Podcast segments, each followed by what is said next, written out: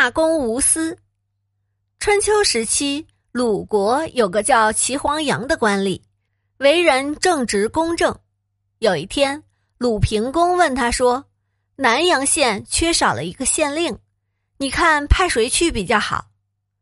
齐黄羊回答：“派谢胡去最合适。”鲁平公听了非常惊讶，便问他：“咦，谢胡不是和你有仇吗？”你为什么还要推荐他去？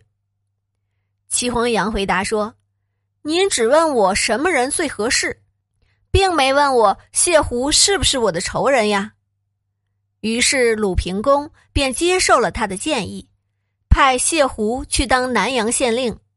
谢胡到任后，果然做了不少好事，当地的老百姓都很爱戴他。齐黄羊虽然和谢胡有仇，但是。当鲁平公征求齐黄羊的意见时，齐黄羊不计私仇、理智而公正的举荐了谢狐。齐黄羊这种大公无私的胸怀和气度值得称颂，而他公事公办的作风更是值得我们学习。